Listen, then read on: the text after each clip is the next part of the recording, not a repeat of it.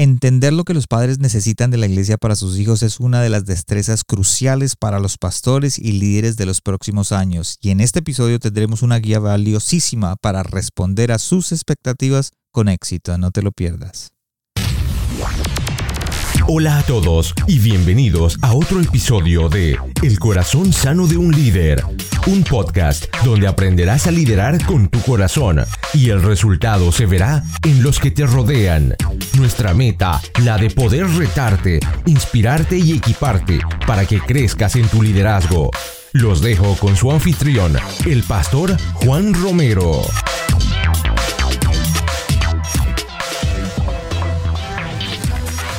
Hola a todos y les doy la bienvenida a un nuevo episodio del Corazón Sano de un Líder, donde creemos que equiparnos no es opcional, es vital para nuestro crecimiento personal. Desde la ciudad de Calgary, en Canadá, les habla su anfitrión Juan Romero. Gracias por escucharnos y gracias por habernos elegido el día de hoy. Ya estamos en el episodio número 60 y te doy las gracias por acompañarnos. Y para mí este es una meta importante porque la meta final es, la, es el episodio número 100 con 100 invitados 100 episodios y es importante para mí poder llegar a ella. Así que gracias por acompañarme. Les cuento que esta semana marca el comienzo del otoño en el hemisferio norte y para aquellos que me escuchan en el hemisferio sur es el comienzo de la primavera. Algunos aquí en Canadá, por lo menos, y en Estados Unidos y parte de Europa estamos alistándonos para la llegada del frío y otros están alistándose para comenzar a guardar sus abrigos, sus bufandas, porque se puede ver que viene el verano a la vuelta de la esquina. Y esto me recuerda que toda temporada en algún momento llega a su fin. Toda etapa tiene un comienzo, así que en cualquier etapa que estés, temporada que estés o situación por la que estés pasando, ten en cuenta que llegará a su fin. Y es tu actitud en medio de estos momentos difíciles o no difíciles lo que determinará tu futuro. Y hablando de nuevos comienzos, como ustedes ya saben, soy el pastor director de conexiones de la iglesia Journey Church acá en la ciudad de Calgary. Y en este eh, mes de octubre estaremos lanzando los grupos en casa. Así que si me estás escuchando y estás aquí en Calgary y te interesa participar o ser parte de nuestro grupo, mándame un mensaje en privado para tenerte en cuenta. Y recuerda que a pesar de lo difícil que ha sido esta temporada, a pesar del momento de donde estés, sigue adelante, sigue creciendo, que lo mejor está por venir. Ahora sí, vamos con nuestro invitado el día de hoy. Hoy con nosotros está Esteban Obando, es pastor general de la Iglesia Cristo Viene en la ciudad de Cartago, en Costa Rica. Allí brinda enseñanza, liderazgo y orientación para la iglesia local en general es director de especialidades 625 en, en, ese mismo país, Costa Rica, y está casado con Andrea. Tienen dos hijos adolescentes, Daniela y Diego, los cuales para mí fueron, creo que la inspiración del libro que él escribió que se llama Lo que los padres necesitan de la iglesia. Así que vamos directamente a nuestra conversación, ya que sé que va a ser de valor para tu crecimiento. Hola a todos y gracias por estar aquí en el corazón sano de un líder donde creemos que equiparnos no es opcional, es vital. Hoy tenemos un invitado especial como ya lo anuncié antes, Pastor Esteban Obando. Esteban, bienvenido al corazón sano de un líder. Juan, un placer estar con vos y con la gente, con tu audiencia y espero que este ratito que vayamos a compartir podamos juntos crecer y madurar Así que este, un placer eh, estar con vos en este tiempo. Gracias, Pastor. Yo leí el último libro que, que hiciste, el de lo que los padres necesitan de la iglesia, y como este podcast está en realidad dirigido a líderes y pastores, entonces este es, es un tema espectacular, un tema que creo que todo líder y todo pastor y toda persona debe conocer, porque para mí es algo que hemos olvidado. Ahorita vamos a entrar un poquito en, en eso, eh, pero antes de empezar, cuéntanos dónde estás y qué mueve tu corazón?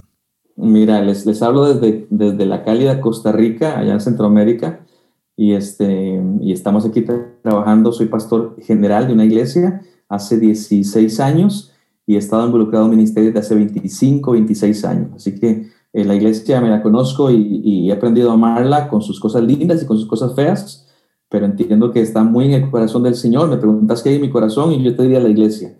La iglesia empezando con mi esposa y con mis dos hijos, como el ministerio número uno que el Señor me dio y después la iglesia local este, de, que, de que Dios me ha permitido servir. Y, y, los que hemos andado por ahí, hemos enseñado y predicado y hemos tenido la oportunidad inclusive de escribir y cosas por el estilo, nos acordamos siempre de que es eh, mucho más relevante lo que hacemos a nivel de iglesia local, eh, que es donde tenemos la mayor influencia, el mayor peso para poder servir a una comunidad en la cual Dios nos confió. Así que es una responsabilidad y un reto importante que está por ahí en mi corazón. Pastor, mencionaste algo tan importante y yo soy partidario y creo en eso, que nuestro primer ministerio es nuestra familia. Dices, tú dijiste, nuestra eh, iglesia local es tu esposa y tus hijos. ¿De dónde salió eso? Explícanos un poquito eso. Mira, yo tuve la oportunidad de estudiar, aunque soy tico y nací en Costa Rica, eh, viví en Guatemala unos tres años y ahí estudié teología. Y gracias a Dios en el camino me puso un profesor, un profesor pastor, que nos daba una materia que ni siquiera créditos valía, era simplemente obligatoria, pero no valía créditos, se llamaba Ministerio Pastoral. Y una de las cosas que él me enseñó, entre varias, justamente fue esa. Y qué bueno que, que, que, lo puso ahí. Esteban, de nada te sirve ganar el mundo si perdes lo que es esencial. Y hemos visto demasiados casos de pastores que con la excusa de que están dando su vida por la iglesia, se les olvida que su familia también es parte de la iglesia y que hay un vínculo que es el vínculo después de Jesucristo, el vínculo más fuerte que alguien puede tener, que es con su esposo o su esposa, y que yo no puedo en ningún momento descuidar eso tan importante. Y evidentemente Dios me dio la, bendición de ser papá, así que en la iglesia cuando arranqué hace 16 años les dije, eh, primero voy con mi esposa y luego con mis hijos y luego voy con ustedes. Y la iglesia como que me miró raro, ¿no? Pero luego me lo aceptó y les parece muy bien, así que es parte de los principios con los cuales vivo y más de una vez tengo a mi esposa que me, que me jala la oreja para decir, Esteban, tu familia. Así que eh, estamos alineados en esa dirección. Espectacular consejo, pastor, para aquellos líderes, pastores que vienen subiendo, que vienen detrás, aquellos jóvenes que dicen, ¿sabes qué? Yo quiero ser pastor, quiero tener mi familia, pero lo más importante es nuestra familia. Yo tengo un dicho que es lo que que lo que pasa en la casa se pasa a la iglesia. Si tenemos un hogar, una eh, casa, un hogar que no está sano, la iglesia eh, no va a estar sana porque en realidad se pasa. Bueno, inclusive vos sabes que cuando Pablo habla en las famosas cartas pastorales y le habla a Tito y a Timoteo, les dice, estoy parafraseando, pero lo que dice es, para que un pastor sea un buen pastor, un buen este, líder de la iglesia, tiene que haber experimentado positivamente en su casa si no trabajo bien en su casa, que ni se venga para la iglesia. Así que nos da un tema de prioridades, este, recordando que la casa es, primero y luego si, si, he demostrado que soy bueno en mi casa con un, matrimonio bíblico y con una, una, paternidad bíblica, entonces ahora sí, vaya a la iglesia a aplicar lo que usted ya aplica en su casa. Hablamos em, de la iglesia, pastor, usted lidera eh, su iglesia que se llama Cristo, viene en la ciudad de Cartago, en, en Costa Rica, ¿verdad? Y tengo una pregunta curiosidad, ¿cuántos años tiene la iglesia de haber sido fundada? Mira, hace unos meses estaba dando una charla en algún lugar por ahí y les conté, la iglesia eh, donde yo trabajo se llama Cristo Bien, donde yo sirvo y fue fundada en 1930. Así que tiene, eh, eh, tiene en este momento 90 años. Una señora me, levantó la mano y me preguntó, ¿usted la fundó? Obviamente no pensó la pregunta, simplemente la tiró. Le dije, no, no, no soy tan viejo, pero tiene 90 años y este, han pasado por ahí tal vez unos 9, 10 pastores. Así que los pastores de ahí son longevos cuando llegan a ese lugar. Y, este, y sí, tengo la bendición de servir en esa iglesia, es mi iglesia local y es la, es la iglesia en la cual Dios me muestra cómo es el ministerio real, porque un ministerio itinerante, ir predicando por aquí y por allá, no te muestra la verdadera realidad de una iglesia.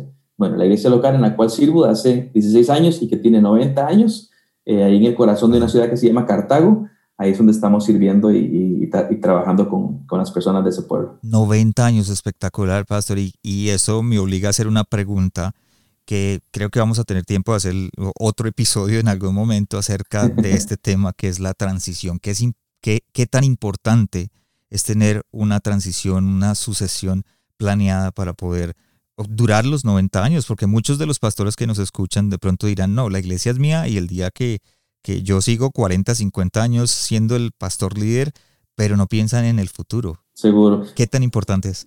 Mira, te cuento dos cosas. Número uno, creo que parte de un buen liderazgo es un liderazgo que es seguro. Y, esta parte de la seguridad es entender, y esto no me lo invento yo, cuando la Biblia habla de la iglesia, es la iglesia de Cristo. Yo soy simplemente una oveja de Cristo que sirve a los demás para que podamos enfocar nuestra mirada a Cristo. Entonces, aunque mi título es de pastor, yo sé que el buen pastor no soy yo, que se llama Jesucristo, que yo todavía no le llego ni a desatar, como decía Juan a Jesús. Así que, em, porque el pastorado es así, el pastorado la gente te mira hacia arriba y, te aplauden y demás. Y eso es, eso es peligrosísimo para, para las carreras nuestras, no le hace bien a nuestro ego. Por eso es muy importante que nos estemos recordando tener algún ancla que nos diga, Esteban, en Costa Rica decimos no juegue de vivo. Eso quiere decir, eh, a ver, ¿cómo lo puedo traducir? No te creas más de lo que sos. Y, este, y en el caso mío, mi esposa, que me recuerda que la iglesia no es mía, este, trato de no decirlo así, que yo soy un servidor de la iglesia, que aunque yo soy el líder de la iglesia, yo simplemente tengo el, el, eh, el honor que me dio el Señor de liderarla, pero que Dios me va a pedir cuentas de eso también. Entonces, a la luz de eso, yo te contaría que hace 16 años tuvimos una transición muy brusca en la iglesia. ¿Por qué? Porque nuestro antiguo pastor, que descansa en paz ya, em, me empezó a preparar a mí muy, muy cerca de su muerte, pero muy cerca. Así que no hubo un tiempo donde yo pudiera aprender y demás. Eh, fue muy brusca. ¿Y, cómo seguimos adelante? Yo te diría por la misericordia de Dios, porque Dios es bueno, tratamos de ser lo más cristocéntricos y bibliocéntricos posibles. Eh, pero el Señor es bueno. Y ahora, y no me estás preguntando, pero te cuento, tengo 42 años, casi 43, y aunque todavía yo pienso, comillas, que me quedan 30 años más de ministerio, ya estoy pensando justamente en ese tema y, quién va a ser la persona que me va a, de que va a estar suplantando, no, suplantando no, es la palabra, que me va a estar sustituyendo cuando yo no esté. Eh, y para eso yo quisiera que la persona que fuera viniera y estuviera trabajando conmigo unos años para que viera cómo es el asunto que no se llevara solo los golpes que yo me he llevado solo y que en algún momento yo pueda entregar con seguridad, sabiendo que la iglesia no es mía, entregando, toma, aquí están las riendas de, esto, de este barco, que el Señor te ayude y te dé misericordia y gracia para seguir adelante. Es que uno no lo hace simplemente por unos, porque a veces uno piensa en uno mismo como que egocentrista en lo mío, pero resulta que hay una iglesia que nos sigue, una congregación, personas que están acostumbradas a nosotros, que están acostumbradas a la forma de predicar, a las formas de hacer las cosas y poder como que traer otra persona eh, es, es, es una transición. Es que la responsabilidad es demasiado, demasiado grande. El, Jesucristo decía, ay del que haga caer a uno de mis pequeñitos. A mí eso me pone los pelos de punta. Decir, Señor, yo no quiero, yo no quiero este, arruinar algo, yo quiero ser responsable. Y lo que Dios me ha pedido es que sea fiel. Así que e, es el camino en medio de todas mis tonterías. Intento ser fiel al Señor este, pero también recordando, gracias a Dios, que la iglesia no la sustento yo, quien la sustenta es Él. Yo simplemente soy un servidor suyo, que qué es lo que debo de hacer, sea fiel. Eso es todo y camine hacia adelante. Ok, Pastor, gracias por compartir y como lo dije antes, creo que en algún momento tenemos que conectar de nuevo para poder simplemente hablar acerca de la transición, la importancia de lo que sintió y algo que ahora me dejó ya como picado fue brusca la transición. Entonces, creo que queremos aprender un poquito más de eso y gracias, Pastor, por compartir con nosotros. Em, ahora sí, hoy vamos a hablar de las familias y de nuestra responsabilidad como líderes de ministerio, de nuestra responsabilidad como pastores de servir mejor a, las familias y de servir mejor a los padres dentro de la iglesia. Tú tienes un libro que se llama Lo que los padres necesitan de la iglesia. Y, en este libro encontramos tu punto de vista eh, y, que a mí me encantó, me gustó, me, gustó muchísimo porque va alineado con, con lo que en realidad yo pienso. Y creo que me gustaría que los líderes que me escuchan, que son fieles oyentes del corazón sano, eh, aprendan un poco de lo que Dios ha puesto en tu corazón. Entonces la primera pregunta es, ¿de dónde salió la necesidad de escribir este libro? Mira, es muy interesante porque eh, yo este libro no lo hubiera pensado jamás hace 10 años, eh, pero hoy tengo a Daniela que tiene 15 y tengo a Diego que tiene 12. Hay necesidades que yo tengo que de pronto yo digo, ¿quién me ayuda con esto? Y, y, no fue así hasta que vino la necesidad de, en la vida personal que uno dice que hablemos justamente de qué es lo que también necesitamos otros papás tal vez que no van a, levantar su voz. Así que hablé con nuestro editor general, que es el doctor Lucas Leis, y, este, y trabajamos en el tema y empezamos a darle forma, pero arranca justamente de eso, arranca de una necesidad que estamos viendo. Em, yo trabajo mucho en el ámbito de jóvenes y demás, y sin embargo me doy cuenta que hablarlo y vivirlo son, son cosas completamente distintas. Tengo ya mucho tiempo andando dando charlas y demás, pero no, no, cuando estoy en casa es otra cosa distinta y ahora, y ahora ocupamos ver otra clase de herramientas. Entonces, yo me imagino que hay un montón de papás eh, de que están en la misma e inclusive cuando antes de arrancar el libro hicimos una encuesta a nivel, a nivel global eh, con especialidades C25 y lanzamos una, una, encuesta y dijimos, es una encuesta para los papás. Y fue sorprendente recibir más de 800 respuestas como en tres o cuatro horas, eh, papás dando sus puntos de vista, qué es lo que ellos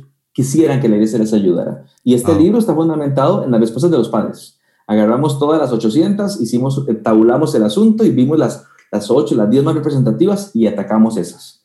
Así que por ahí viene la idea del libro que escribimos hace unos meses de las preguntas, ¿cuál fue la que más de pronto salió, sobresalió por encima de todas estas estadísticas de la que... Sí, la que se repetía una y otra vez era, y, la puse en el libro al final como una especie de apéndice porque era la más grande, y este, era el tema de ocupamos una escuela para padres. Eso es un papá diciendo, ocupo que me enseñen a ser papá porque no sé cómo ser papá. ¿Y a qué viene todo eso? Que mi generación, junto con la de mi hijo, que, nos, de que estamos diferenciados por 25 años, eh, hoy es mucho más distanciada una de la otra y mucho más cercana. Por ejemplo, dicen los que saben del tema que mi hijo de 12 años se parece más a un japonés allá en Tokio de 12 años que a su propio padre, porque hay una comunicación y una globalización que no existía cuando yo tenía 12 años, ni mucho menos cuando mi papá tenía 12 años. Entonces, hay un asunto de que habla un idioma distinto al que hablo yo y ocupamos papás que se tomen tan en serio la paternidad, que se entrenen a cómo ser papás en el 2020, que es cuando estamos grabando esto, para que realmente podamos hablar bien y llevarles el mensaje transformador a nuestros hijos en su propio idioma. ¿Cómo yo como pastor puedo empezar a entrenar a estos padres? Bueno, lo, primero es tenemos que poner sobre la mesa el tema. ¿Sí? De pronto pensamos, eh, eh, no sé obviamente cuál es la visión de cada pastor al predicar. Eh, yo, quiero, yo quiero pensar que nuestra visión es simplemente abrir cada semana el texto bíblico y poder enseñarlo y que las personas puedan nutrirse de él, porque la Biblia dice que, este, que quien tiene la capacidad de transformación, quien cambia es el texto bíblico. Es lo que decía Pablo a Timoteo. Toda la escritura es inspirada por Dios y es útil para enseñar, para redarguir, para corregir, para instruir. Entonces es el texto bíblico. Eh, y del texto bíblico se derivan un montón de cosas y muchas son temas de paternidad. ¿Cómo es que un papá debiera comunicarse con su hijo? ¿Qué temas debiera estar hablando? ¿Cuál debería ser la dinámica entre un padre y un, y un, y un hijo varón? Por ejemplo, te contaría, Juan, de que hay un montón de papás varones, colegas míos, que creen que su paternidad es entregar parte del salario a la esposa. Yo sé que eso suena muy arcaico, pero sigue sonando. Y obviamente yo te hablo desde una óptica latinoamericana, porque estoy en Latinoamérica, pero sé que mucho de este pensamiento se reproduce también en nuestras colonias latinas, eh, allá en el norte donde están ustedes. Tienes toda la razón, porque muchos de mis oyentes están en Estados Unidos, pero son latinos. Yo me he dado cuenta, yo viviendo aquí en Calgary, eh, no importa, siempre seguimos viviendo nuestra cultura de alguna manera. Eh, se hace de, la puerta de la casa para adentro, como yo digo, yo, yo le digo a mis hijos, de la puerta para acá, eh, para adentro es Colombia, aunque yo soy colombiano, de ahí para allá sí es Canadá, pero de para adentro es Colombia. Entonces sí vivimos muchas de esas cosas. Entonces em, hay algo que, que tú dijiste que detrás de cada buena decisión de nuestros hijos hubo alguien que sembró esta semilla. Y como padres, entonces Em, tenemos que sembrar esas semillas. ¿Dónde viene eh, en nuestro corazón como padres empezar a sembrar esas semillas? ¿Dónde las aprendemos aquellos que de pronto no teníamos padres? Realmente, Juan, la secuencia es, es muy sencilla y muy lógica. Tus hijos de 8, 9, 10 años no saben tomar buenas decisiones. Ahora, el, el tema de inteligencia no tiene nada que ver con esto. No, la capacidad para tomar buenas decisiones se deriva del control que tengamos y que podamos planificar y ver bien el mundo como es. Un chico de nueve años no tiene esa capacidad todavía. Será inteligentísimo y sabrá utilizar todos los, artefactos electrónicos, pero no ha vivido todavía para poder realmente decir, yo sé cómo es el mundo. ¿Quién le va a enseñar eso? Y entonces muchos padres hemos delegado eso a la iglesia o a la escuela. No, eso es patrimonio de casa. Eso le toca a la casa. Está bien, yo no sé matemáticas, se la enseñan en la escuela. Tal vez yo no sé mucho de geografía en la escuela, pero lo que es lo, lo importante para la vida me toca a mí. Entonces, tu hijo va a decidir de acuerdo a como vos decidas. Y eso es una bronca increíble saber si mi hijo va a decidir como yo decido. Porque si yo decido mal, entonces tenemos que replantear qué le estoy modelando a él. Y en honor a la verdad, Juan, hay un montón de papás que tampoco sabemos tomar buenas decisiones. Y las buenas decisiones, según yo las entiendo, se derivan de qué tan sabios seamos. No tan inteligentes o no tan estudiados, qué tan sabios seamos. Hay gente que me dice, tengo un consejo, ¿a quién busco? ¿A un psicólogo o a un consejero? Yo siempre digo, busque a una persona sabia. Sí. No sé si psicólogo o consejero, pero que sea sabio. Y la Biblia habla, Santiago 1.5, el, el Señor a través de Santiago dice, vean, si alguno quiere sabiduría, la necesita, pídasela al Señor. Y Dios es generoso cuando uno habla de sabiduría y nos va a dar mucho más de lo que estamos pidiendo y sin reproche alguno. Así que creo que todo arranca cuando un papá está consciente del peso tan importante que tiene de ser papá Y entonces aquí decimos que se pone las pilas, se pone a trabajar. Y un punto esencial es mi relación con Dios y mi oración constante. Dios, hazme sabio, por favor. No para mi vanagloria, no para yo eh, creerme la gran cosa, sino para poder instruir a mis dos pequeñitos, en el caso mío, que necesitan un papá y una mamá sabios y realmente les puedan decir por dónde va el asunto, cómo ellos que deben modelar, todo lo que deben de modelar, porque a fin de cuentas lo que yo quiero es que mis dos hijos aprendan a tomar buenas decisiones. La primera, que conozcan a Jesucristo. Y de ahí en adelante, todo lo demás que sepan qué estudiar, que sepan qué pareja escoger, que sepan, etcétera, etcétera. Pero la primera que ellos aprendan cómo tomar buenas decisiones, porque mis hijitos no saben, ocupan un papá que sí sepa. Tú tocaste un tema que creo que todo pastor lo ha sufrido, yo lo he sufrido, yo creo que todos lo han sufrido, es que los padres que traen a sus hijos a la iglesia y le dicen, eh, eh, es la obligación de la iglesia de darles principios, eh, enseñarles, educarlos, y no lo dejan para que nosotros lo hagan. Y si esos muchachos terminan haciendo algo, dicen, no, es culpa de la iglesia porque la iglesia no le enseñó.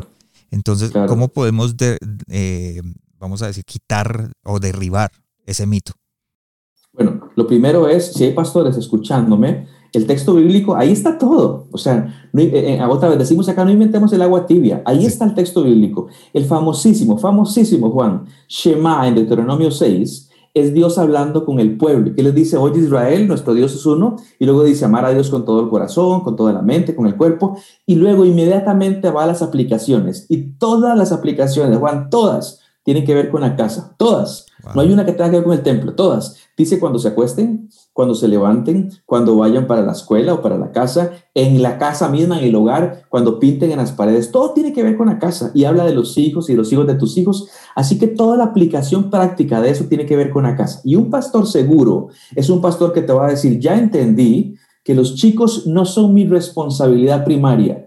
Yo tengo que trabajar con los papás desde el púlpito enseñándoles constantemente, papás, la educación de sus hijos es, es, eh, eh, patrimonio de ustedes. Yo estoy aquí para servirles a ustedes a que puedan trabajar. Pero no podemos de pronto decir, la escuela se la di para la matemática, el, el, mundo se lo di para la tecnología y la iglesia para la parte espiritual. No, eso me corresponde a mí. Y cuando uno inclusive habla, te doy otro, otro caso, cuando, cuando Pablo habla en segunda de Timoteo a Timoteo, le dice acerca de cómo Timoteo tiene un carácter firme, estable, y dice que él conoce las escrituras que ha aprendido desde la niñez y dice, y sabes de quién la has aprendido.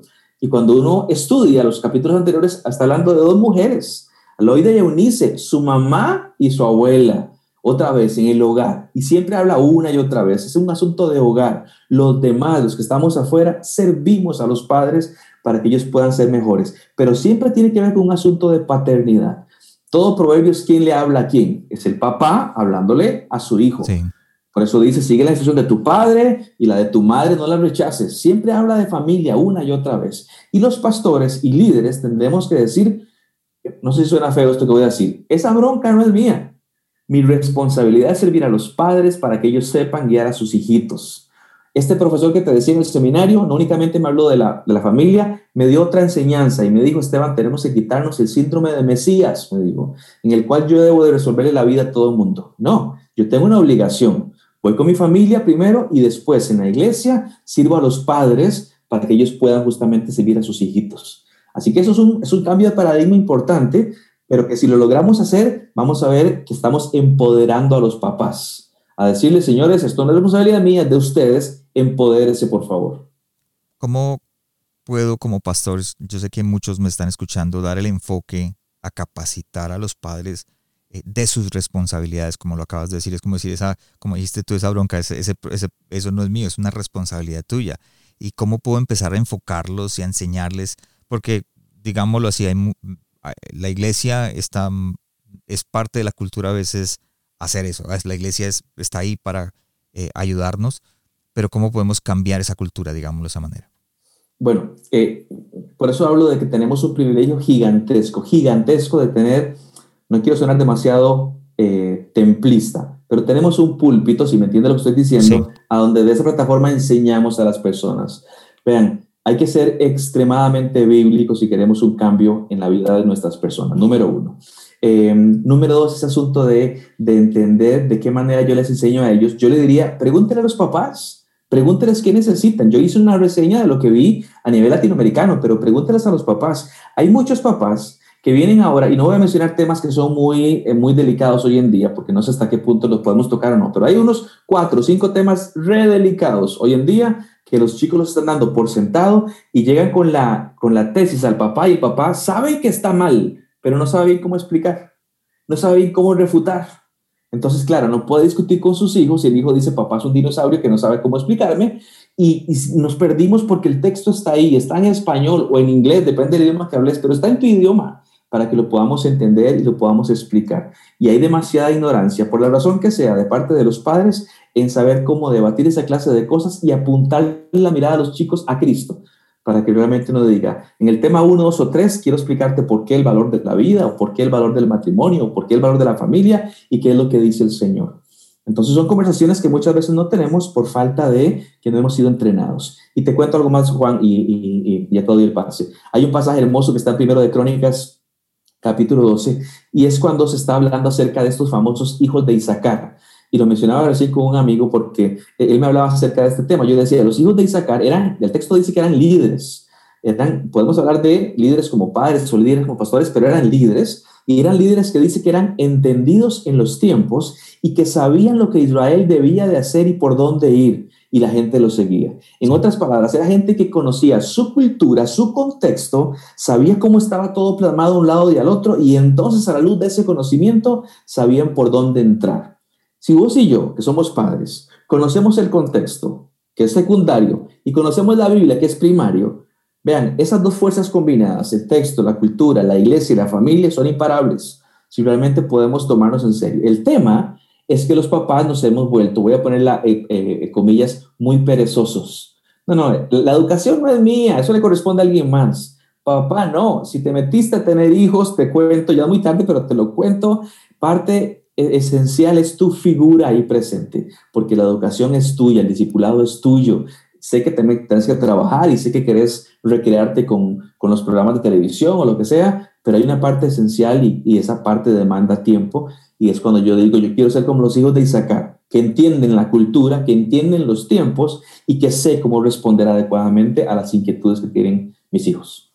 Hablaste de valores y que de pronto los padres no están enseñando esos valores, no tienen las herramientas para darlo de una manera en que nuestros hijos o las nuevas generaciones eh, lo pueden recibir. Y ahora eh, de pronto la iglesia también ha perdido los valores. ¿Crees en tu experiencia de que hemos dejado, la iglesia ha dejado los valores de, de enseñarle a los padres, de enseñarle a los lo hijos? Que, lo que yo creo es que una, una cultura como la nuestra, que ha desvalorizado la familia y ha desvalorizado el texto bíblico, hemos creído que el cristianismo es lo que estamos viviendo. Ir un domingo a una iglesia, y si, tú, y si la tuya es mega iglesia, ahora sé que estamos en tiempos raros, pero de donde tienen una producción espectacular y demás, y uno dice, qué lindo. Eh, bíblicamente así no es. Jesucristo hablaba de tomar la cruz y seguirlo a Él. Hablaba de negarse a sí mismo. Pablo dice, con Cristo es juntamente crucificado. Pablo dice en Romanos 12 acerca del sacrificio vivo, agradable al Señor. Todo habla de, es complicado. Pablo le dice a Timoteo, sufre penalidades como buen soldado de Cristo. Jesucristo dijo, en el mundo tendrán aflicciones. ¿En qué momento creímos que esto era un, un picnic en el parque? No, no, es una vida trabajada y sufrida. Y sufrida por amor, primero a Jesucristo y después, como yo quise ser papá, bueno, entonces ahora también con mis hijos y modelándoles a ellos. Entonces creo que mucho se ha perdido porque no terminamos de entender el valor del cristianismo, una autonegación a mis deseos, a mis planes, a mis placeres, con tal de ser la voluntad del Señor. Y la voluntad del Señor, desde la gran comisión está plasmada en Mateo 28, es enseñarles a guardar todo lo que les he mandado. ¿A quién? La Biblia dice quienes hagamos discípulos. ¿Quiénes son los discípulos? La Biblia habla del prójimo. ¿Y quién es el prójimo? Es una palabrita que viene del latín, próximos, que significa el más cercano. ¿Quién es ese? Mi esposa y mis hijos. Entonces partimos de ahí de decir, ya entiendo que es el cristianismo. Y, mi cristianismo bien vivido empieza con tres nombres, en el caso mío, Andrea, Diego y Daniela, mi esposa y mis dos hijos. Y luego viene todo lo demás, pero arrancamos desde esa, desde esa perspectiva. ¿Cuál crees que es el error más grande que se comete en tu experiencia cuando estabas tratando de hacer este libro, de mirar atrás, lo que, y, veo que esto te carga a ti, la familia. ¿Cuál es el error más grande que comete un pastor o que cometen las familias en, en abandonar? Eh, ¿Cuál es el, el, número uno? Mira, a nivel de pastores creo, porque también lo, experimento cada vez que predico, creo que tiene que ver un asunto de temor. Eh, otra vez, yo no puedo hablar por todos los pastores, pero te hablo de mi experiencia. Temor a que la iglesia no me quiera por cómo hable, temor a que la iglesia de pronto busque otra iglesia que les hable más lindo. Así que parte de mi propuesta es, Esteban, tenés que sacarte de la cabeza esto, tenés que ser pastoral porque sos pastor, tenés que saber hablar, pero tenés que ser bíblico. Y entre más viejo me pongo, y ya tengo como vos canas en la barba, y entre más viejo me pongo, me doy cuenta, no tengo tiempo para perderlo en, eh, en, en no decir lo que debo de decir.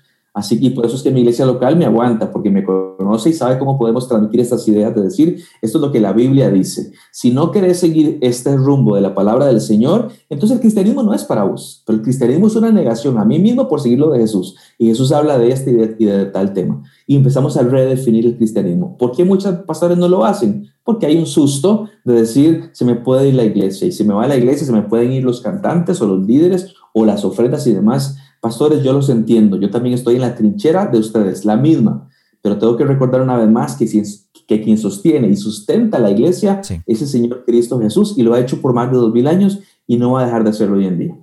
Antes de hacerte la entrevista investigué un poco y te escuché decir algo que me interesa y creo que muchos, eh, tiene que ver con el tema de hoy, que es los pastores jóvenes. Tú dices que muchos de los pastores como nosotros cometemos el error de dejar a los jóvenes que lideren a los jóvenes y no les podemos enseñar muchas, no, terminan eh, enseñando cosas que no son correctas porque nos, nuestra responsabilidad, volvemos a, lo mismo, como los padres, se la delegamos a otro.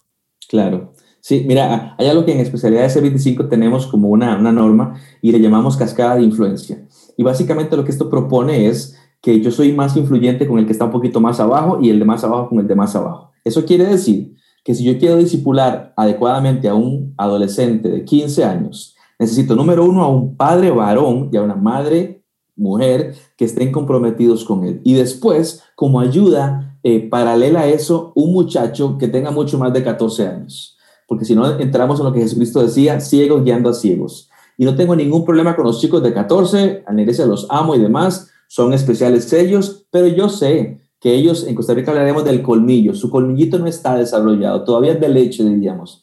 Entonces un chico de 14 no puede, bíblicamente no puede, eh, con experiencia ganada, aconsejar a otro de 14. Ocupo uno de 20 por lo menos para que le pueda ayudar. Y aún, y, me he dado cuenta de eso, entre más viejo me pongo, más efectivo soy, menos buena onda soy y menos moderno soy, pero más efectivo me pongo porque uno va ganando experiencia. Entonces creo que es muy importante el asunto de que estemos trabajando juntos, desde la familia, que son los líderes naturales dados por Dios, y después a través de la iglesia como una ayuda paralela a decir, ¿cómo es que podemos ayudar a Juancito que tiene 15 años? Bueno, busquémosle a Ramón que tiene 22, que sea un muchacho de buen testimonio, que pueda pasar tiempo con él, eh, ayudarle. Mi hija, por ejemplo, de 15 años, se disipula todas las semanas con una chica que tiene 23 y conocemos a la chica. ¿Verdad? Y ella habla sus cosas, pero la conocemos, sabemos que es una chica de buen testimonio y sabemos que esa relación le hace bien a Daniela. Pero también está el discurso de papá y el discurso de mamá y que me arrugue la cara, no hay ningún problema. Eh, no es como que, como que Daniela no quiere escucharme y eso me desalienta. No, no, no importa. Me escuchará igual porque es mi hija y ocupa una voz masculina como una voz femenina que esté presente ahí. Sabes que me encanta algo que, que tienes y lo mismo, eh, algo que yo lo he aprendido por muchos años, que es que la unión de toda la comunidad. Es decir, eh, no solamente los padres están hablando lo mismo, sino que en este caso tú dijiste de, tu hija, hay alguien más hablándole de lo mismo y, en donde ella va, están hablando lo mismo. O sea, es decir, es como que es una cultura que ya está em, eh, establecida y está creciendo alrededor y estamos entre todos, estamos dándole forma a nuestros hijos a, aquellas personas, a, las familias también, porque estamos trabajando, tú, tú directamente estás trabajando con los padres y tus líderes de jóvenes están trabajando con tus jóvenes y todos están trabajando. Volviendo a la pregunta que hice antes, eh, entonces es un error eh, de pronto dejar a alguien como líder de, de, jóvenes que no tenga la experiencia. ¿Es necesario que sean esposos, por ejemplo, que sean casados? Mira, lo que yo creo, más que un error, me parece que es poco estratégico. O sea, está fantástico que, que, un chico quiera servir además y adelante. En la iglesia local donde yo pastoreo, donde yo sirvo, eh, siempre motivo que sean los más grandes que disipulen a los más chiquitos. Y al de 12, por ejemplo, Diego es el mío de 12 y quien lo disipula es un chico que tiene 19 años. Entonces, fantástico. Eh, yo sé que el de 19 también le hace falta mucho por vivir, pero está bien, hay mucho que sí puede enseñarle. Y para lo que no pueda, aquí está papá que le va a enseñar. Entonces, digamos, me parece que es, es eh, más que un error, es poco estratégico. Eh, y la otra pregunta, ¿cuál era la que me hiciste? La otra pregunta, bueno, aparte de que sí, de que si es un error, ¿cómo, cómo podríamos eh, literalmente trabajar todos juntos? Sí. ¿Cómo establecer esa cultura? Aquí es donde empieza el asunto de, del pastor general. Y el pastor general es clave. el dicho de Costa Rica es cuando uno dice que hay un clavo, es como que hay algo que, de que no permite, porque algo que molesta. Y por eso digo que los pastores son la clave o el clavo. o ayudas o más bien lo derrumbas. Si un pastor tiene claro para dónde va, y yo entiendo que hay pastores que me dicen, esta es la visión de mi iglesia, y, está bien, está bien. Yo difiero un poco al respecto. Creo que la visión de cualquier iglesia cristiana es una y está plasmada ni siquiera por mí, sino por Jesucristo. Vayan por todo el mundo y eh, hagan discípulos a las naciones, e enséñenles a guardar todo lo que les he mandado y estaré con ustedes todo el tiempo. Esa es la misión, es hacer discípulos. Eh, cuando yo entiendo eso, empiezo, y ahora viene una parte de eclesiología. ¿Cómo administro la iglesia que Dios me dio para que todo el mundo apunte a lo mismo? Nosotros arrancamos hace como 14 años con nuestra declaración de misión, que está copiada, casi copiada de Mateo 28. En, en nuestro caso se llama así, en Cristo viene, trabajamos para dar a conocer a Jesús y enseñar la vida que quiere que vivamos. Eso es lo que hacemos. Y ahora todo el mundo aprendérselo y todo el mundo memorizarlo y saber que cualquier cosa que hacemos o apunta a esto o no lo hacemos. Luego, grupos de discipulados que no existían, empezamos a formarlo y empezamos con uno, mi esposa y yo, con un grupito de matrimonios. Hay que tener paciencia, pero después de cinco años nos duplicamos y nos triplicamos y luego a nivel de jóvenes y ahora trabajamos con una red general de grupos pequeños a donde las nuevas generaciones no les es extraño hablar de discipulado. No, o sea, mi hijo cuando él nació ya había grupos de discipulado. Para mí fue extraño porque yo no nací en ese ambiente. En grupos pequeños donde tenemos una reunión general, pero luego vamos a cosas más chiquititas a trabajar más personalizado. Y si yo repito el mismo discurso una y otra vez, la importancia de la familia, la importancia de apuntar a Jesucristo, amigo pastor, te garantizo, la iglesia empieza a aprenderse ese discurso. Empieza a decir, ok, aquí lo importante es seguir a Jesucristo con la familia, por eso hablamos inclusive del concepto hijos de la comunidad, donde estamos todos unidos y nos apoyamos y, y, y ah, cabalgamos o marchamos en esa dirección. Me parece tan excelente y este libro que se llama Lo que los padres necesitan de la iglesia. Es un libro más dirigido a pastores y líderes, ¿verdad, Paz?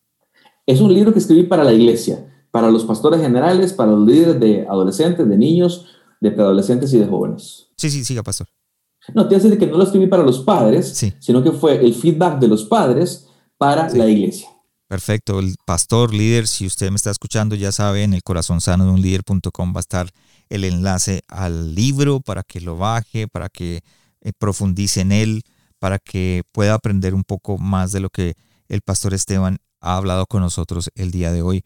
Pastor, ¿qué le aconsejarías a, a un pastor que en este momento nos escucha y dice, bueno, eh, yo he cometido el error, no estaba enfocado en, en, en los padres porque por lo que veo es necesario como iglesia enfocarnos en los padres para que pueda haber familias sanas? ¿cómo puedo empezar? Hay un material que tú dirías, bueno, sabes una cosa, ¿por qué no empezamos con este material o, con, o que empezamos con aquello? Para poder, em, obviamente empezamos por nuestra casa, como hablaste al principio, pero aparte de eso, ¿cuál sería el siguiente paso? Mira, Juan, en el capítulo 1 del libro eh, habla acerca de eh, el, papá diciendo al pastor, necesito que la iglesia me recuerde la importancia de la paternidad. Y creo que arranca cuando el pastor entiende este punto, lo importante. Cuando Dios se revela a nosotros, se revela como un padre ¿Y cómo nos hace? Nos hace hijos. Y cuando se representa a Jesús con la iglesia, que utiliza? El esposo y la esposa. Entonces las figuras siempre son en familia. Eh, nunca utilizó Jesús y la iglesia como el pastor y el templo. Nunca lo hizo. Siempre fue a nivel familiar. Y creo que un estudio con esta óptica me puede de pronto decir, sí, es cierto. Sí, es cierto. La centralidad que Dios da, lo da en la familia. Cuando Dios crea a Adán y Eva, los crea como una familia. Inclusive cuando le dice a Abraham allá en, Génesis capítulo 12 y más adelante, cuando da la promesa del Mesías, ¿qué es lo que dice? En ti serán benditas todas las familias de la tierra. Entonces Dios habla constantemente de la familia. Tal vez como yo vengo ya desde, desde antes pensando en iglesia y en templo, ni siquiera me detuve a pensar eso. Pero cuando yo hago una pausa y veo esa clase de cosas, me doy cuenta, híjole, Dios, ¿cómo habla de la familia y cómo le importan las familias? Así que me parece importante que arranquemos con un estudio personal de decir, la figura central en la vida de las nuevas generaciones no soy yo como pastor. Es número uno Jesucristo y número dos sus padres. Yo vengo simplemente a ser una ayuda para los papás. Y yo creo eh, que en lo que decía Jesucristo, que quiera hacerse grande, que sea servidor de los demás, eh, el hecho de que la gente conozca, todos conocen mi nombre en la iglesia, eso no significa nada. Significa cuando yo dentro de 20 años pueda ver a hijos de papás que yo discipulé y que entrené con hijos que están caminando en la fe. El apóstol Juan decía en primera de Juan, a mí nada me produce más gozo que ver a que mis hijos caminan en la fe. Otra vez, hijos. Así que ese es el éxito. No cuántos tuve o, cuántos discos grabé o cuántos libros escribí. El éxito es ver a mis hijos caminando en la fe, en la palabra. Así que yo les aconsejaría que arrancáramos con un estudio personal acerca de cuántas veces Dios habla de la familia y cómo lo representa, y número dos, a través de este estudio que podamos justamente como iglesia empezar a tirar y apuntar en esa dirección. Creo que debiéramos cada año hablar, no sé si hablamos a través de series o de lo que sea, pero hay que hablar de la importancia de la familia. Y, lo digo con el mayor de mis respetos, mucho más que la importancia del templo. Y hoy lo estamos viviendo, los templos los cerramos y ¿qué nos queda? Nos queda lo importante, nos queda la familia. Esas no se cerraron. Y creo que Dios nos puede hacer un llamado de atención a decir, señores, enfóquense en lo que yo me estoy enfocando y yo me estoy enfocando en las familias. Tremendo consejo. Pastor, ¿cómo le hablamos a las familias jóvenes? Porque eso es otro tema que de pronto podríamos tener en otro episodio, pero eh, hay, hay, hay pastores que todavía siguen hablando, o sea, tú perteneces especial a S25 y, y, es un grupo de pastores que hablan muy juvenil y, están dedicados a, a, personas de 6 a 25. ¿Cómo como pastor le puedo hablar a esas familias nuevas, a esos jóvenes que de pronto se han casado joven y, y quieren pertenecer a la iglesia? Y yo quiero hablarles a ellos para traerlos a esta generación. Entonces, ¿cómo podríamos invertir en estas nuevas generaciones? Mm, mira, un par de cosas. Lo primero es que en especialidades estamos enfocados no en de 6 a 25, no, sino en el liderazgo de la gente de 6 a 25. Okay, Entonces, usualmente trabajamos con gente un poquito más grande. Eso número uno. Número dos, creo que es importante que la gente conozca la realidad. Otra vez te mencionaba cómo hemos desvalorizado el tema del matrimonio, de la familia, la maternidad y demás. Como muchas de mis hermanas más chiquitas se les, se les programó a decir un niño te arruina la vida y te arruina la vida profesional. Hoy te diría, si realmente practicas el cristianismo, si realmente sos un seguidor de Cristo Jesús, que veas cómo Dios valora esa clase de cosas y a mis colegas casados, recién casados, les digo, el matrimonio es complicado, pero es hermoso. Si lo vas a vivir bien, lo vas a disfrutar muy bien. Y la paternidad, hay un anuncio aquí que dice que es una, una experiencia caóticamente hermosa. Yo te digo, efectivamente, es caótico y es hermoso. Y con tantas cosas que he vivido con mis hijos, que me han sacado canas de colores, si me preguntas si me arrepiento, la respuesta es un rotundo no. Las volvería a vivir con tal de haber apreciado cómo es que Dios puso un amor en mi esposa y en mí por una personita, y si realmente podemos hacerlo, de, pronto decir, vale más un discipulado a dos personas, en mi caso, mi hija Daniela y mi hijo Diego, vale mucho más que sacarme un doctorado o una carrera o un auto nuevo o viajes por el mundo, es mucho más significativo e impacta mucho más en el reino de, de Dios el asunto de cómo parte de mi misión de vida es discipular a estos dos adecuadamente. Y eso creo que es un discurso que tenemos que estar repitiendo. Ser mamá y ser papá es algo hermoso, es parte del plan de Dios para nuestras vidas. Por eso dijo, vayan y multiplíquense. Y nos habla justamente de las responsabilidades. Es hermoso ser papá. ¿Es difícil? Sí, es muy difícil, pero es hermoso. Y si estamos en Cristo, nos capacita para poder llevar una paternidad que sea bíblica y que honre a nuestro Señor Jesucristo. Así es, gracias Pastor por compartir. Si no estás yendo a una iglesia, búscate una iglesia enfocada en la familia, que te pueda ayudar a crecer, que te pueda eh, equipar como padre, como madre, que te enseñen a ser los padres que Dios quiere que tú seas. Pastor, gracias por estar con nosotros. Y ya llegando al final del, del episodio, em, vamos como siempre a hacer las preguntas, eh, Pastor, que son un poquito más personales para que aquellos líderes de pronto eh, aprendan ciertas herramientas que Dios ha dado y que de pronto usted en su vida personal ha puesto y ha podido aprender y crecer un poco más con ellos. Entonces vamos a la primera pregunta de los hábitos que tienes diariamente, ¿cuál es el que más ha afectado tu liderazgo? Mira, eh, desnudo mi corazón un momentito para contarte una de mis falencias principales. Dale, pastor. Eh, de eso se trata. En, la mente de Esteban, que soy yo, en la mente de Esteban, él cree que siempre tiene la razón. Yo no puedo decir que eso es mi, forma de ser, no, eso es orgullo y es pecado. Y gracias a esto tengo una esposa que me lo recuerda y, y parte de lo que yo digo es, Esteban, cállese y escuche. Hay mucha gente que sabe mucho más que usted. Cállese y escuche. No se deje apantallar por los títulos de doctor o PhD o MAT o lo que sea. Eh, cállese y escuche. Y, y, creo que es una buena práctica para un desarrollo de un liderazgo sano. Escuchen. La Biblia dice que hay un tiempo para hablar y un tiempo para callar. Hay mucho tiempo para yo decir, hoy no voy a, decir nada, simplemente voy a escuchar a ver qué es lo que Dios podría estarme enseñando. La Biblia dice en Proverbios que el hierro se afila con el hierro y el hombre con el trato con otro hombre. Y aquí está diciendo, hay personas que van a afilar tu vida y para poder afilarlos necesitan que uno hable y que el otro calle.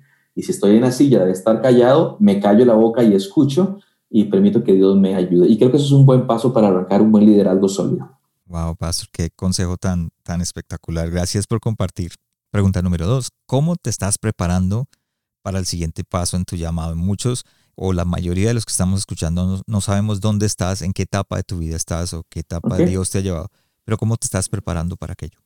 Mira, eh, otra vez te respondo con algo, a, a, algo personal mío. Eh, hace 16 años, cuando arrancamos, nos llamábamos en ese tiempo especialidades juveniles. Sí. Bueno, y yo recuerdo haber conocido a nuestro director internacional en otro país y haber viajado a, a un par de lugares y de pronto oportunidades que se abrían. Eh, Juan, eso me, me voló la cabeza y yo recuerdo haber querido, yo quiero andar viajando, yo quiero escribir, yo quiero eso. Cuando uno más viejo se pone a reflexionar, uno dice, lo que quería era tu vanagloria.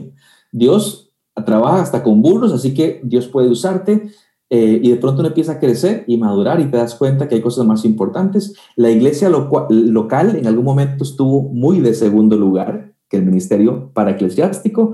Hoy te podría decir que eso se volteó completamente y creo que es una visión más enfocada a la, la palabra del Señor Dios me puso en una iglesia local y después a servir a las demás personas. Ahora, ¿a dónde estoy con eso?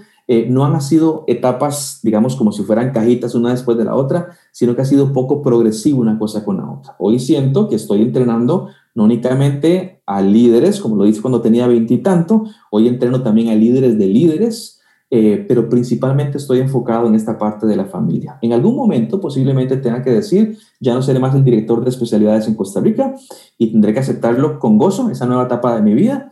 Eh, no sé si en algún momento, algo que de pronto yo digo, yo soy pastor en una iglesia y si Dios un momento ya no quiere que sea pastor, tendré que decir, mi identidad no está fundamentada en una posición eclesial, sino en una persona que es el Señor. Entonces digamos de que han sido procesos muy, muy progresivos y muy paulautinos que no hay, no, hay algo que ha marcado, sino que ha sido de a poquito, ha ido cambiando. Y, por ejemplo, mi enfoque ha ido cambiando más a la iglesia local, más al tema de los padres. Hoy siento que quiero ser más bíblico que lo que era hace 15 o 20 años y creo que eso hace que la efectividad de una persona aumente. Reconociendo siempre, como te dije, que el Señor puede utilizar a burros y lo ha hecho en la Biblia y que yo soy eh, una persona que ha sido dignificada por Dios que siendo lo que soy, el Señor me, me, permite hablarle a las personas y poder servir en su palabra. Pastor, voy a hacer una pregunta aquí que no está dentro de las últimas cinco, pero, dale, dale. pero eh, ¿qué te llevó a, um, y creo que de pronto lo hago en, en, ¿cómo se dice? En behalf, se dice en inglés, en, de parte de los eh, líderes que me están escuchando, aquellos jóvenes que están siguiéndonos. ¿Cómo encontraste eh, el target a lo que tú, por ejemplo, tú dices, yo me, como que me especialicé, más o menos, digámoslo así, de esa manera, eh, o Dios te especializó en familias, en padres, y en realidad la iglesia corre alrededor de eso, tu visión corre al, al, alrededor, o tu misión corre alrededor de eso. Eh, ¿En qué momento encontraste, este es mi llamado, en esto es lo que me voy a enfocar? Y pues obviamente te tocó dejar a un lado todo lo que pensabas hacer eh, antes. Seguro. Seguro. Bueno, yo te diría que, de que el llamado que entiendo del Señor es uno. El llamado está en los evangelios. Dejen todo y síganme. Ahora, una vez que vamos post el Señor, la pregunta, Señor, ¿y en qué puntualmente? Y yo no te puedo decir que yo moriré enseñando a padres, porque no lo sé. Sé que a mis 42 años estoy intentando servir a los padres y a la iglesia local. Sé que mi llamado ahorita en este momento, yo por ejemplo hace mucho rato no le predico a, o no le enseño a adolescentes o jóvenes, Sí. tengo gente a la cual capacito para que ellos lo hagan. Yo sí lo hago directamente con los padres. Entonces creo que tiene que ver con, primero con procesos. Si tienes 22, no estés angustiado en este momento por siquiera un seminario para papás. Llegará el tiempo. Llegará el tiempo cuando tengas canas en la barba y tengas a dos adolescentes y vos digas, ahora puedo hacerlo. Ya tengo una autoridad moral para hacerlo. Eh, algunos hemos tenido la bendición de ser pastores y de tener una posición de autoridad sobre la iglesia. Ahora puedo decir estas cosas que antes no podía decir. Mientras tanto, hace lo que Dios está permitiendo hacer en este momento y no, en Costa Rica decimos no coma ansias, no, no, se, no se desespere. Llegará el momento de hacer lo que Dios quiere que hagas. Parte importante es que tengas los ojos abiertos y la disposición para hacer lo que, tiene que hacer, lo que quiere hacer. Y muchos te van a representar una renuncia a muchas cosas otra cosita que te cuento, a mí me encanta viajar cuando lo he podido hacer, servir en las iglesias y demás. Hace como dos años mi, mi nivel de viajes bajó considerablemente. Y yo decía, eso es algo que me gustaba. Y Dios me indica, sí, Esteban, pero quiero más tiempo aquí en la iglesia local tuya. ¿Qué hago yo? Señor, no pasa nada, está bien. En algún momento lo haré o lo volveré a hacer. Mientras tanto, quiero enfocarme en lo que vos quieras que yo me enfoque. Y a la luz de eso, creo que uno puede de alguna manera ser, como dice la palabra del Señor, un instrumento de deshonra para poder traer honra a nuestro Señor. Bueno, tú dijiste el, el secreto, enfocarse en lo que Dios quiere que tú te enfoques. Importantísimo. Pastor, eh, pregunta número tres, después de haber metido en la mitad, ¿cuál fue el último libro que leíste o el que recomendarías a otros líderes? Mira, hay un, un librazazo, y obviamente la editorial no me está pagando por decir nada de esto, pero leí un libro del autor John Orber, eh, no sé cuál será el, el, la, la, ¿cuál es la palabra? Eh, ¿Cómo lo verán ustedes allá? O, si lo conocen a John Orber, eh, más a la luz de muchas cosas que han pasado, pero en el momento que, que, este libro fue escrito y lo leí, este libro se llama ¿Quién es este hombre? Y es una narrativa de Jesucristo. Eh, es un libro que a mí me abrió mucho los ojos a muchas cosas y ver cómo Jesucristo impactó en la historia, no únicamente espiritualmente, sino en la historia de la humanidad. Y me encantó. tengo las dos copias, en español y en inglés. Obviamente leo la de español, que es la que me siento más cómodo, pero está en ambos idiomas. ¿Quién es este hombre de John Orberg?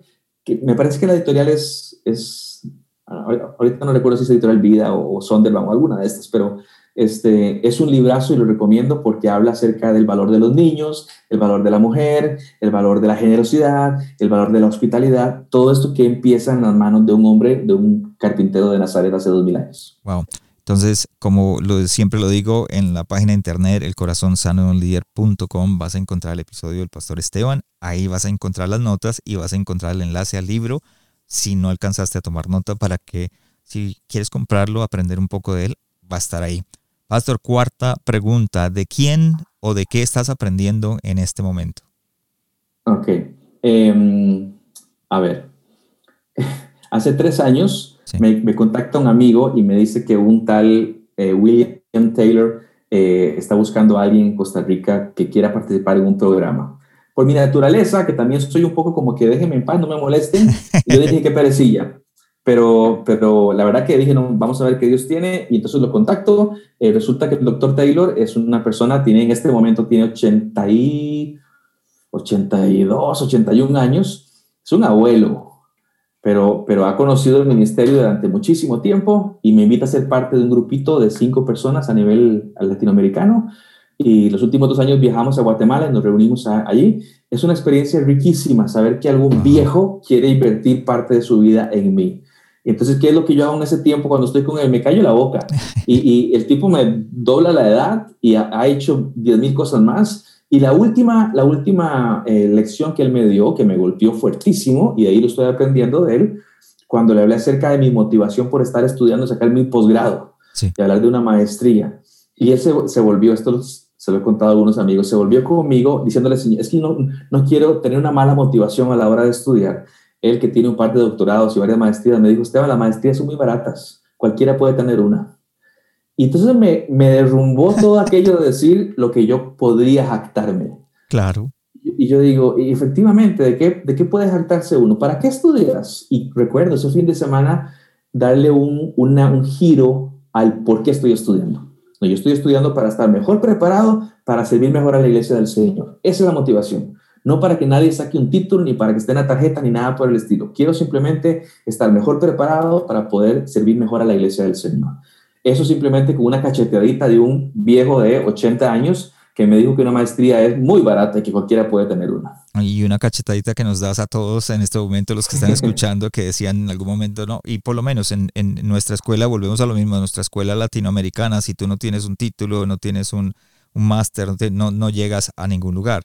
Entonces es importante tenerlo y tiene que ver mucho con lo que dijiste al principio. Eh, de los hábitos diariamente que tienes, ¿cuál fue el que más eh, afectó tu liderazgo y dijiste el escuchar, el oír? Y lo aplicas correcto, acá. Correcto, correcto. Eh, número 5, para terminar, si estuvieras frente de ti mismo, pero unos 20, 25 años atrás, ¿qué te dirías o te aconsejarías para enfrentar tu llamado? Mira, de pronto pienso que, de que le diría al Esteban de 23 años que, de, que, de que mida diferente su tiempo. Eh, por gracia del Señor estamos donde estamos, pero, pero siento que hubo muchas cosas que no tuve que haber hecho. No hablo de pecados raros, no, no, hablo simplemente de el aprovechamiento del tiempo que no tuve, porque me faltaba un poco de canas y de colmillo. Que hay un tiempo para sembrar y un tiempo para cosechar. Eh, hoy yo debiera ya haber cosechado muchas cosas, pero no las he cosechado todavía porque en aquel tiempo no aproveché bien mi tiempo. Eh, de pronto, un, y esto lo sabemos los grandes, cuando el colegial dice, eh, es que estoy muy cansado, no tengo tiempo, nos reímos porque sabemos la realidad del futuro. O cuando el universitario dice, ya no aguanto porque, y sabemos que la vida de verdad es muy diferente. yo quisiera decirle al Esteban más, más joven de que aproveche mejor su tiempo, porque los días son malos. Y este, de que, a cierta edad uno ya tiene que haber cosechado algo para estar ahora sirviendo con esas herramientas y no esperar a, que se haya más viejo para decir ahora tengo la capacidad para hacerlo. Hay mucho que uno hace cuando es joven y adolescente que cuando ya uno es adulto le cuesta cuatro o cinco veces más hacerlo.